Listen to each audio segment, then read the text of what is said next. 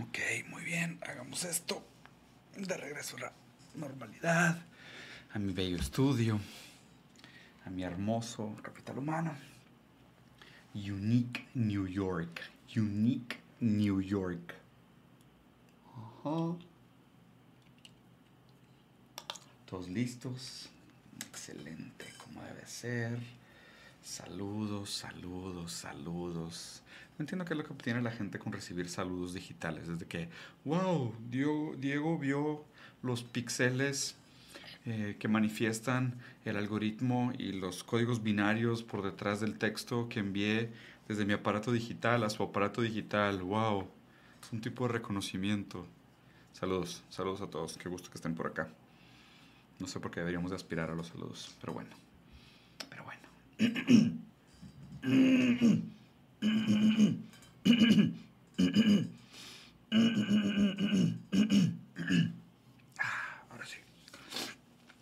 Unique New York. Unique New York. Ah, qué raro, güey. En una de mis computadoras son las 3.30 y en otra de mis computadoras son las 3.29. Esto es tan extraño. Pero aparte me falta una cosa. Me falta una cosa, raza. Me falta ponerme en vivo en Facebook. Es algo que ya no me tomaba en serio y ahora lo voy a hacer. Ok, perfecto. Aquí está Facebook. Uy, no, menos caído. Uy, aquí se movió un poquito. Vamos a empezar el video live en Facebook también. Vamos a poner cámara completa por acá. ¿Cómo están? Híjole, los extrañé, voy a llorar, voy a llorar. No, no es cierto, no es cierto. Si lloraría es porque estoy muy quemado del sol de haber estado tanto tiempo en Venezuela. Ahora déjame agregar esto que está un poquito chueco. Está un poco mejor. Perfecto. Muy bien. ¿Cómo están? Mi hermoso, sensual, pero altamente desechable capital humano altamente desechable capital humano. Les vengo a platicar de un par de cosas interesantes. Em, vengo de pasar prácticamente una semana en Venezuela. Fue un viaje bastante conmovedor. No solo por el hecho de visitar Venezuela, sino por una serie de cosas que están pasando en mi vida como en paralelo, que pues de alguna manera me hacen como reflexionar sobre una serie de temas. Entonces los voy a tratar de, de estructurar, ¿no? Digo, primero que nada, saben que estoy haciendo eh, mi posgrado en teoría crítica en el Instituto 17, altamente recomendable. La verdad es que me hacía falta adentrarme un poco más en el mundo de la teoría crítica. Em, ahorita justo estuve terminando de leer a Adorno eh, sobre la dialéctica negativa, que la dialéctica es un tema del cual vamos a hablar bastante hoy, que traigo muy, muy en, en, boga, por decirlo así, que me es muy importante. Hegel siempre ha sido de mis autores favoritos y pues en este momento parece que la dialéctica retoma un sentido importante para, para mis planes y lo que quiero hacer. ¿no? Entonces, el primer gran factor de cambio que, que me detonó eh, la necesidad de hacer este video y conversar de estos temas es el hecho de que estoy haciendo este posgrado en teoría crítica y mm, leyendo una serie de autores que no le había dedicado suficiente tiempo antes. ¿no? Digo, todos los de la Escuela de Frankfurt, pero adicional también algunos previos a la Escuela de Frankfurt eh, que de alguna manera me dan un mejor entendimiento de la relación entre modernismo y posmodernismo. El segundo gran factor es eh, temas personales, familiares, eh, lo que está pasando con, con, mi hijo más que nada. Verlo crecer, ver también eh, los impedimentos que implica su enfermedad. De alguna manera, como una renovación de mi convicción de que mm, el mundo no es justo para mucha gente. No solo para mi hijo, pero digo, definitivamente yo lo viví en primera piel con mi hijo, pero el mundo no es justo para mucha gente. Para mucha gente, la revolución o la necesidad de un cambio drástico, más allá de la palabra políticamente cargada revolución, la necesidad de cambios drásticos transformacionales es urgente. No hay nada que esperar, no hay tiempo que esperar, no hay tiempo que perder. Hay gente realmente que vive en condiciones miserables, indignas y de alto dolor todos los días, como para que nosotros eh, nos escondamos atrás de la ideología o de la teoría o de la moral, muchas veces, o de la virtud de nuestras convicciones, como para no hacer nada al respecto. Entonces, ahí hay un segundo factor grande que, que fue un punto grande de inflexión de por qué le puse este video, el viaje que cambió mi vida. Eh, entonces, bueno, primero, el curso de teoría crítica. Segundo, eh, ver cómo mi hijo crece y ver cómo realmente su condición pues no necesariamente mejora, sino que se pone un poco más compleja y entender que para mucha gente como él la necesidad de cambios drásticos siempre es urgente. Y tercero, definitivamente, es el hecho de haber ido a Venezuela. Y voy a empezar por ahí y luego voy a platicar sobre los otros dos. Bueno, y hay un cuarto, que también es bastante importante, que tiene que ver con esto, con la teoría metamoderna, que ahorita les voy a platicar. Es un tema al cual he dedicado muchas horas los últimos meses, muchísimas horas los últimos meses, leyendo una serie de artículos, diferentes autores. No hay tanta información sobre el tema. De hecho, prácticamente no hay información sobre el tema en español. Casi todo lo estoy encontrando en inglés a través de recomendaciones de otros, amigos. Eh, Roberto de Acción Filosófica, Ernesto Castro, profesor de filosofía, mi hermano Mateus. Eh, los hermanos Rosbar, con los que estamos haciendo un proyecto interesante. Y el caso es que este tema de la metamodernidad como que me, llegó por diferentes lugares, ¿no? Y, y, en este viaje como que se juntaron todos eh, en diferentes formatos. Pero voy a empezar específicamente sobre el tema de la visita a Venezuela en sí. Obviamente soy consciente de que existen una serie de predisposiciones sobre, sobre lo que es el país, sobre cómo se vive en Venezuela, sobre cómo son las cosas, ¿no? Y obviamente también la dificultad de tratar de concretizar una un concepto que describa de la manera más fidedigna posible la realidad. Y ya desde aquí nos topamos con un gran paradigma que pues, critica mucho la posmodernidad, ¿no? O sea, ¿qué tanto podemos nosotros depender de conceptos para describir los entes, para describir la realidad misma, ¿no? Porque si Nietzsche hablaba de que el proceso del lenguaje es una doble metáfora, en el sentido de nosotros observamos un evento o vivimos un evento, nosotros absorbemos este evento a través de nuestra experiencia sensible, a través de nuestros sentidos, transformamos este evento en una imagen mental y después transformamos esta imagen mental en una imagen sonora, en un concepto que describa aquella imagen mental de la experiencia del mundo que vivimos. Entonces, el lenguaje acaba siendo como una doble metáfora. Primero, la metáfora de la experiencia de la cosa en sí, transformada en imagen mental. Y segundo, la metáfora de la imagen mental transformada en imagen verbal o en imagen sonora, como le decía Ferdinand de Susor, en, sonido, en palabra, en concepto, en texto. Lo hace una segunda metáfora. Entonces, obviamente, ya un lugar como Venezuela pues, está cargado de una predisposición, sesgos, mucha ideología, muchísima propaganda. Entonces, ya desde antes de ir, pues pues uno tiene como que una serie de preconcepciones, ¿no? De cómo va a ser y cómo es y si se cumple todo lo que la gente dice y demás, ¿no? Lo primero que les quería decir es que, pues, la verdad fue una muy, muy grata sorpresa. Salí muy positivamente impactado del viaje a Venezuela. Eh, claro, es un país latinoamericano, tercermundista, con muchísima desigualdad. No muy distinto a San Paulo, Lima, a muchas ciudades latinoamericanas a las que estamos bastante acostumbrados, a las que conozco muy bien, inclusive he vivido en prácticamente todas ellas, si no es que he trabajado inclusive en todas ellas, la Ciudad de México, ¿no? donde tú sales de un barrio rico y vas a un barrio pobre y se nota una diferencia abismal entre el estilo de vida de la gente. Entonces decir que un país se puede describir, ¿por qué? Por su mayoría, complejo, ¿no? Porque pues también tendríamos que tener a lo mejor una aproximación un poco más de, en lugar de objetividad contra subjetividad de cómo es un país. Lo complejo aquí es hablar de perspectividad, de que es un país que se ve diferente desde, distintas perspectivas. Lo puedes vivir de diferentes maneras, pero todas estas diferentes perspectivas constituyen su, su, realidad, por decirlo así. Eh, pero quitando este choque entre lo que se supone que es el país y lo que es el país ya yéndolo a visitar y habiendo pasado una semana ahí, que no digo que sea la experiencia, pero la experiencia que yo tuve, hay muchas cosas que se validaron y otras que se desvalidaron. Se validó que pues, es un país que tiene una profunda desigualdad, que es fruto de, de siglos de diferentes condiciones históricas y materiales. Pero por otro lado, también es un país que se está levantando.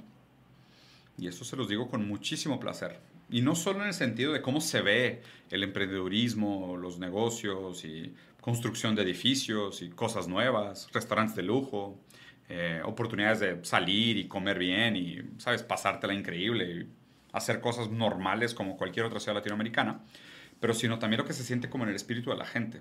Digo, yo la verdad es que tengo una facilidad para hablar con los extraños y les saco plática hasta las piedras. Y aquí, pues obviamente, de que pues, iba a un café o, no sé, me paraba en un restaurante o agarraba transporte, platicaba con la gente y te das cuenta que en general el venezolano tiene, tiene un optimismo recientemente encontrado, ¿no? O sea, es la manera como hablan de sí mismos, como hablan de su país, como hablan de las oportunidades, es, es conmovedor, por decirlo menos. Es conmovedor, porque sí, definitivamente es un pueblo que ha pasado por muchas dificultades, tanto por factores internos como definitivamente por factores externos, sanciones, propaganda en su contra, bloqueos económicos ¿no? y demás. Eh, digo que aquí siempre está como esta contradicción de decir de que hay, si el modelo socialista es tan bueno, pues las sanciones no deberían de importar, ¿no? Y por otro lado, la misma lógica, pues si el modelo socialista es tan malo, pues no necesitaría sanciones para, fracasar por sí solo, ¿no? Y ahí parece que llegas a un impasse de cómo estos discursos ideológicos se topan de cabeza los unos con los otros. Pero creo que lo importante es como lo que la gente ve, lo que la gente vive, lo que la gente siente. Realmente el materialismo como como intención de entender el mundo, más allá de los discursos ideológicos. ¿Cómo está la gente? ¿Cómo vive la gente? Y claro, que hay de todo, ¿no? Hay algunos que sí la están pasando mal todavía, pero ya hay gente que ya la está pasando bastante mejor y hay gente que ha mejorado mucho los últimos años.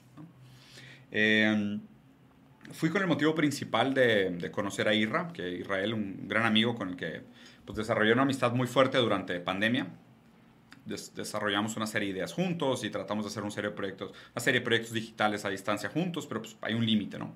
Y la verdad es que ya tenía pendiente, porque pues además también creo que es el segundo país donde, donde tengo más seguidores, es Venezuela, lo cual me, me, llama mucho la atención. Y, y, tenía tiempo que quería ir, o sea, más allá de que fuera un evento rentable o de que pues, ganar dinero o hacer proyectos, lo que tú quieras, eh, quería ir a hacer una presentación allá para encontrarme con la gente y ver cómo es, porque aparte también Venezuela tiene un tema, ¿no? La gente está muy sobrecapacitada, muy sobrecapacitada.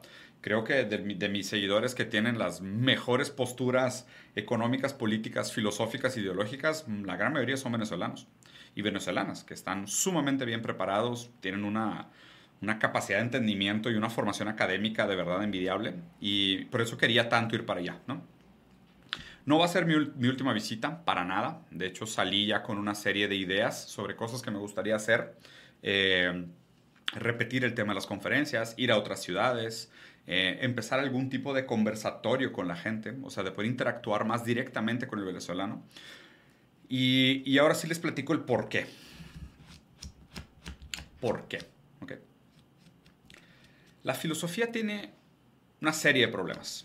Pero un problema que acabo de descubrir, que no había visto, y lo descubrí gracias a este curso de, teoría crítica, el posgrado de teoría crítica que estoy haciendo, que es una crítica que hace Adorno, eh, Teodor Adorno, uno de los principales representantes de la Escuela de Frankfurt. Teodor Adorno hace la, la, crítica a la filosofía, principalmente a la filosofía europea, que tiende al idealismo. ¿Por qué? Porque la filosofía, su materia de trabajo son los conceptos. Entonces es muy difícil tratar de construir una praxis material, y peor aún, una filosofía materialista, siendo que la materia con la que se trabaja en filosofía son conceptos. Y los conceptos pues, son predispuestos a conclusiones idealistas. Qué difícil tratar de construir una praxis y una teoría materialista cuando la filosofía tiene como materia conceptos que son intrínsecamente ideales, idealistas, intangibles, ¿no? son materia per se, sino que se trabaja con las ideas, con las dobles metáforas, como lo decía Nietzsche, como lo que les platiqué ahorita, con la dificultad que tenemos nosotros de describir objetivamente al mundo usando las herramientas que tenemos de aproximación a la experiencia del mundo el lenguaje, la experiencia, la fenomenología y demás. Entonces, esto me llevó a pensar, o sea, en este encuentro de diferentes eh, condiciones que les describí ahorita en la primera parte del video, me llevó a esta conclusión de que quiero actuar más en el mundo, o sea, quiero hacer más cosas en el mundo. O sea, quiero hacer más cosas con la gente y en la calle y ejecutar proyectos y hacer más cosas que obviamente tiene sus dificultades. O sea, yo sé que me preparo para un largo camino de muchas decepciones y muchos fracasos, porque pues obviamente en llevar todas estas teorías a la praxis requiere una paciencia gigantesca, una serie de oportunidades que también pues, muchas veces no se presentan como se deberían. Eh, requiere una tolerancia a la frustración bastante grande, pero es lo que más me motiva, es lo que más me emociona. Y ahora voy a llegar a la, última parte del video que les quería comentar, que es sobre, sobre este tema del, del metamodernismo. ¿no? Que no lo voy a hacer tan largo, porque si no creo que podríamos quedarnos un buen tiempo atorados aquí platicando solamente sobre el metamodernismo. Pero les quiero hacer como una, mm, una introducción a por qué este tema me emociona tanto, por qué me llama tanto la atención y por qué de ahora en adelante va a ser una parte fundamental de mi manera de entender, de mi manera de pensar y de mi manera de actuar. ¿no? Em, me pegó fuerte esto del metamodernismo, fuerte. Porque aparte imagínense, digo, no, tuve la suerte, ¿no? O sea, con la persona con la que iba, con Irra, este, pues conseguimos un lugar para ir a Los Roques, un archipiélago que está ahí cerca de, Caracas. Pasamos nada más un día, porque pues, digo, definitivamente es algo bastante exclusivo, bastante complicado. Pero pues ese día que pasamos tuve mucho tiempo de estar completamente en silencio, leyendo, tomando notas. Sí, soy el tipo de geek que va a una isla en el Caribe, un archipiélago hermoso, y se pone a leer sobre filosofía y metamodernismo. Soy ese tipo de personas, aunque Irra me trató de dar bastante saque y sí funcionó. Primeramente regresé a mi, a mi centro de, de, teoría, estos problemas que no me dejan, ¿no? O sea, que no, de los cuales no puedo escapar. Puedo ir a cualquier lugar del mundo, a la isla más remota del mundo y mi mente me encuentra. mi mente me encuentra. El caso es que tuve mucho tiempo para leer y leer a detalle, leer con calma, dedicarme a la lectura como si realmente quisiera aprender y no estuviera leyendo simplemente por leer o porque es un autor que todo el mundo dice que tengo que leer, sino que leer con el, por el gusto de leer y realmente con la convicción de aprender algo nuevo, buscando una alternativa para salirme del escepticismo de la posmodernidad, para curarme de la enfermedad de la posmodernidad. Hmm, miren, si lo pensamos de manera dialéctica, eh, la posmodernidad viene como respuesta a la modernidad. Su nombre lo dice. El prefijo post eh, supone una superación, un tipo de Aushevung, un tipo de, superación dialéctica de la modernidad. ¿Qué se planteó la modernidad? ¿Qué fue ¿Cuál fue el proyecto moderno? Y aquí podríamos leer a Kant, Descartes inclusive. Hay muchos autores modernos que se pusieron la tarea de describir el mundo o acercarnos a la verdad a través del uso de la razón. Con ejercicios y la sistematización y las categorías universales adecuadas, podríamos nosotros, a través de la razón, entrar en contacto con la realidad y acercarnos a la verdad. El proyecto moderno puso al hombre como la vara que mide el universo, como el centro del universo en muchos sentidos, pero pues obviamente lleno de cegueras, lleno de sesgos, llenos de falsedades, lleno de incongruencias e inclusive compromisos morales e intelectuales en sus bases argumentativas.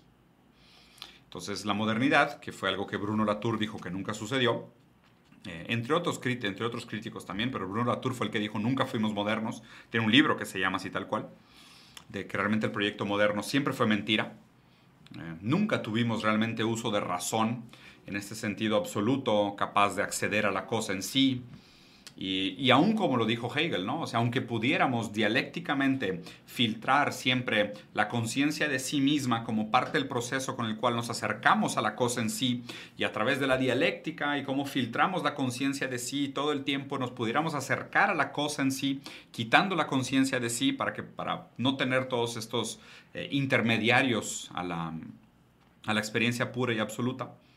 Eh, pues no, resulta que pues hay, hay un impasse irreconciliable entre la experiencia y el ente, ¿no? entre la cosa en sí y la cosa para mí ya percibida. Entonces nunca fuimos modernos.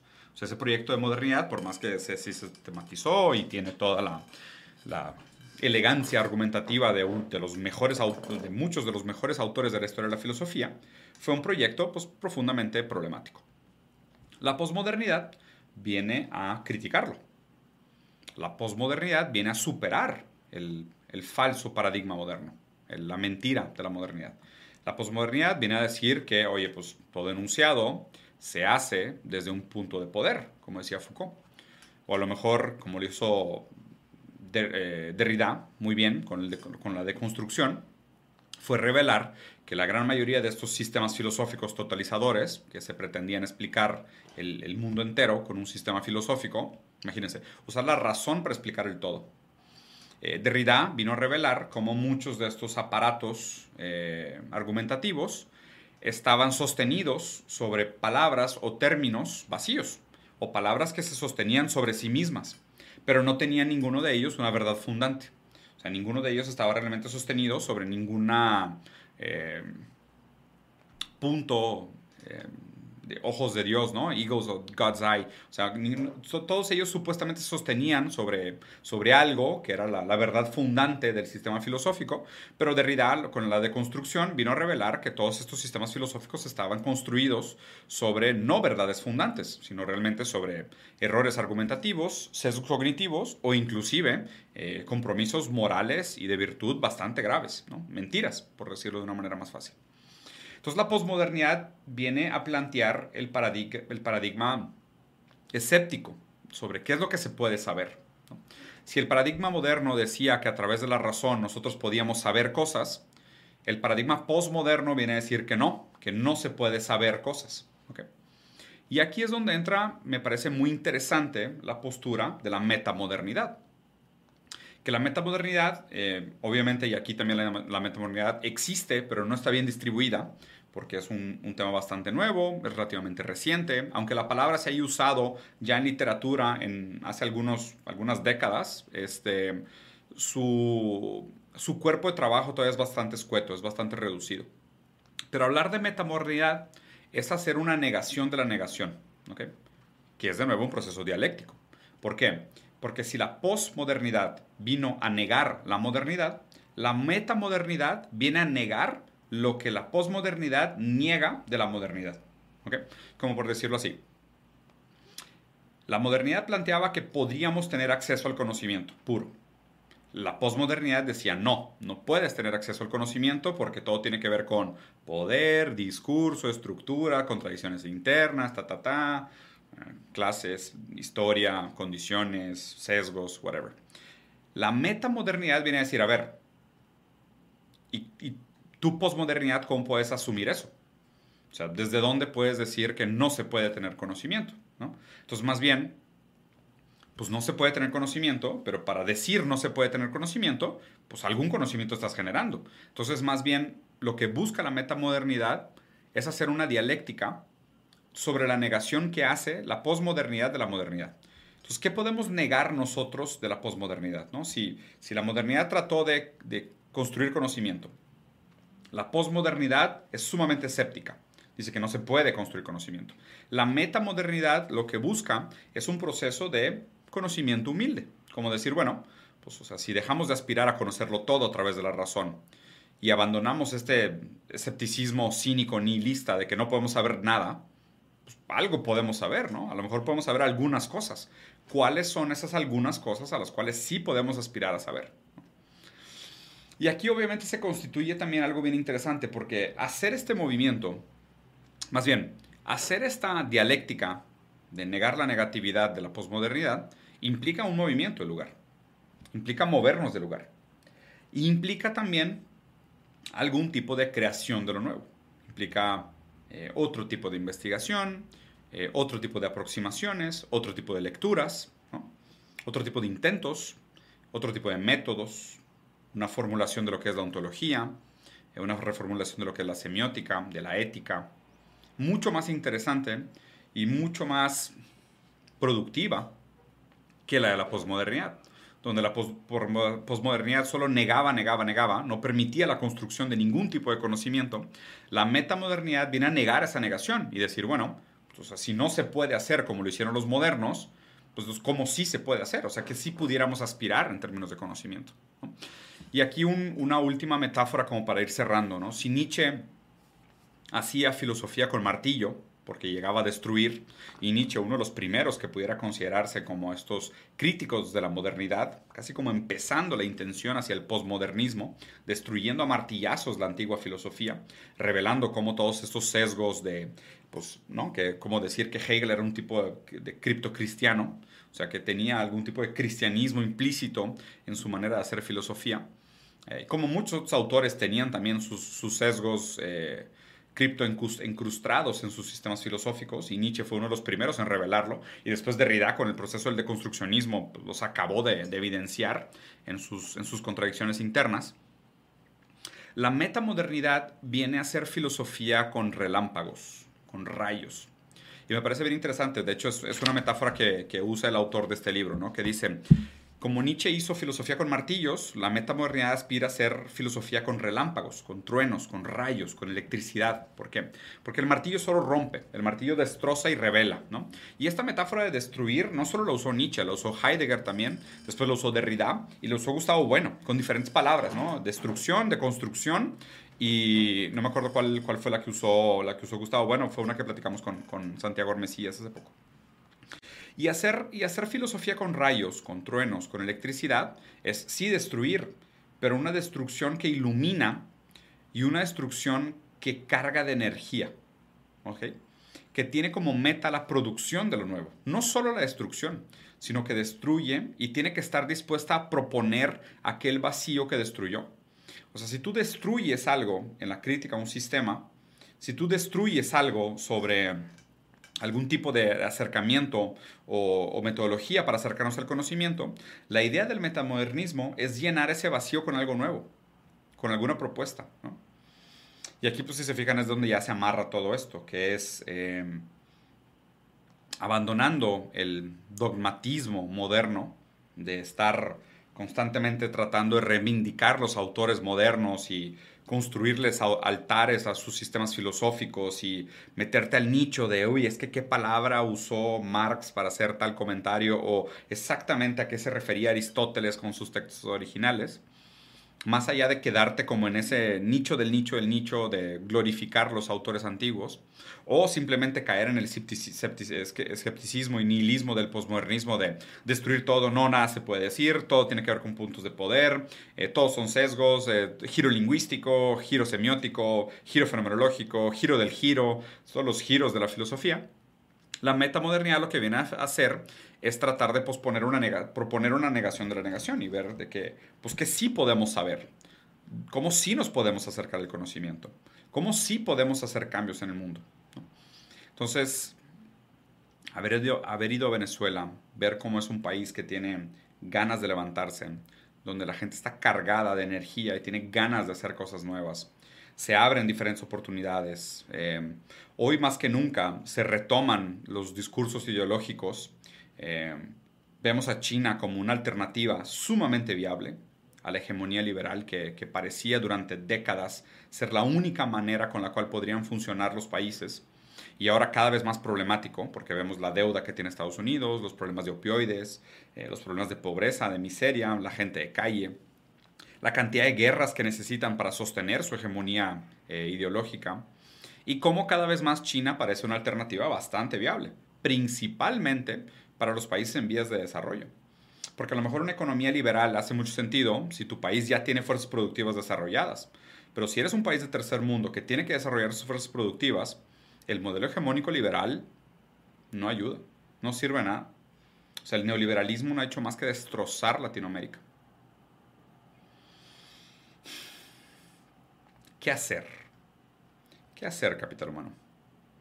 ¿Cómo podemos nosotros actuar en el mundo conscientes de lo limitante que es el uso de los conceptos para construir una filosofía material, pero al mismo tiempo entendiendo que si no hacemos nada, hay muchísima gente que no tiene tiempo, que no tiene alternativa. Mucha gente para la cual eh, no pueden esperar una revolución. No pueden tampoco esperar el cambio democrático, organizado, reformista sino que para mucha gente todos los días son urgentes, todos los días son prácticamente el último. Para toda esa gente nos debemos la responsabilidad de actuar en el mundo. Actuar en el mundo. Y aquí también yo voy a cerrar con un último comentario que de hecho me parece una cosa pequeña, pero seguramente va a continuar pasando.